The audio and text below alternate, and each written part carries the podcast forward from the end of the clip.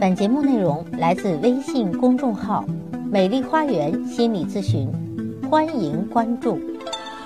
大家好，我是心理咨询师张霞，欢迎大家来到美丽的心灵花园，解除心理困惑。我的咨询微信是“美丽花园”的手写大写字母，也就是大写的 M H Y 加数字一二三四五六七八九。咨询是收费的，但所有听众朋友来咨询都可以享受最高优惠。好，今天分享北大学霸母亲的二十四条教育手机中的后十二条啊。原来上次我们分享了十二条，那么今天来分享第十三条：真正了解孩子的需求，不盲目的追求虚名，只有适合自己的才是最好的。家长教育孩子的时候。真正要了解孩子的心理需求是什么，知道他到底需要什么，然后再给予啊，不能够以你的方式把你以为的啊好的东西给他，但实际上孩子并不需要。爱一个人，你要想爱到哈，就是爱到他舒服，你也舒服，你得用他所需要的那种方式去爱他，千万不要盲目的追求虚名，看到别人给孩子什么，你就给孩子什么。很可能那并不是孩子所需要的。第十四，要善于挖掘孩子的天分。当孩子产生自卑心理时，要让孩子相信自己一定可以在某一方面很出色。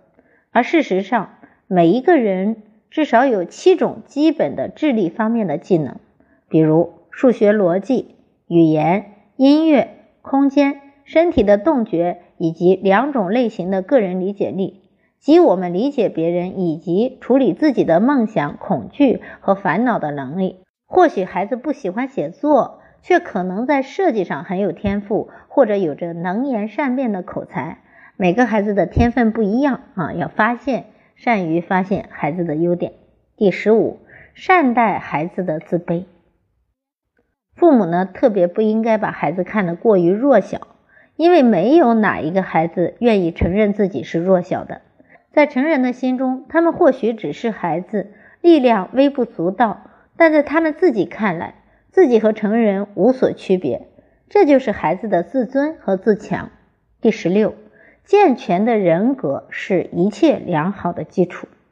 对权贵和名流的盲目崇拜，只能给孩子带来两种结果：对自卑心的安慰和对于自尊心的亵渎。所以，孩子从小要站着，而不是趴着去仰视那些大人物。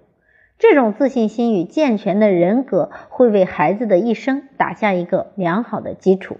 只有会尊重自己的人，才会赢得他人的尊重。十七，不要施加过多的压力。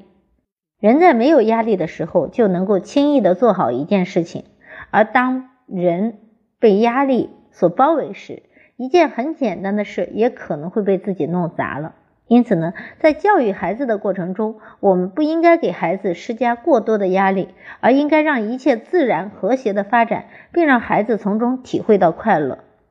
十八，希望在未来，过去的已经过去，不能重新开始了，也不能从头改写了。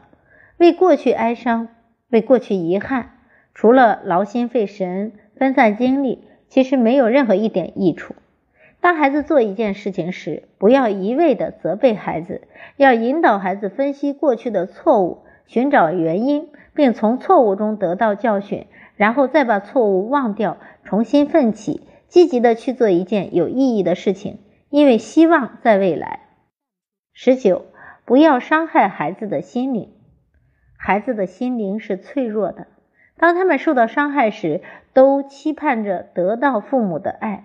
所以，父母无论工作多么繁忙，生活多么的不顺心，在孩子面前都要克制，都不要伤害孩子的脆弱敏感的心灵。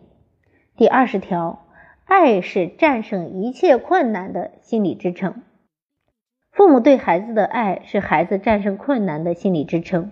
有了这种支撑，孩子们就不会感觉到孤单，就不会失去信心，就能够给孩子以信心和力量。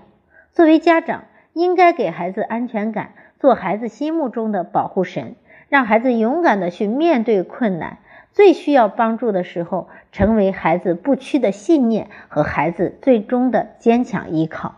啊，父母永远是孩子最大的支持力量，而爱也是战胜一切困难的心理支持。第二十一条，我们要学会向孩子表达爱。高高的举起你的左手，这看似是普通的一句话，却包含着老师对于学生的一片阳光雨露般的爱心和由爱生出的技巧。被重视、被关爱，这是一种催人向上的重要力量。对于成长期的孩子，尤其是这样的，所以家长在教育孩子时，应该掌握好爱的艺术，给孩子以尊重、信任、宽容和一个愉悦的心境。一个不懂得适当表达爱的家长，可能会摧毁掉孩子美好的明天。第二十二条，恐惧往往来源于没有自信。孩子的恐惧心理在很大程度上来源于没有自信心。只要建立起自信心和良好的自我感觉，那可恶的恐惧心理自然会消失掉。父母帮助孩子树立自信心，应该从日常的小事做起，逐步积累。相信不久之后，你的孩子也会成为一个优秀的人。第二十三条，倾听孩子。在你听孩子说话时，你真的听懂了他的话的意思了吗？你是不是也已经习惯打破孩子的语言？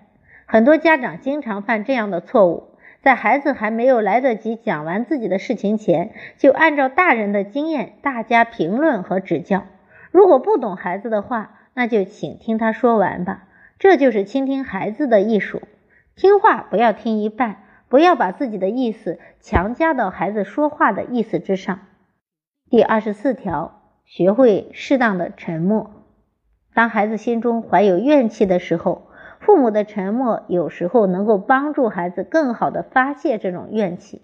有时，父母也要做子女的听众，把子女的话听进去。这不仅是尊重儿女的表现，也是进一步沟通时的必经之路。好，今天关于北大学霸母亲的二十四条教育手记就分享完了。啊，如果大家有育子方面的困惑，都可以加我的咨询微信。美丽花园的手写大写字母，也就是大写的 M L H Y 加数字一二三四五六七八九。好，今天的分享就到这里，也欢迎大家关注我的微信公众号“美丽花园心理咨询”。感谢大家的收听，下期节目再会。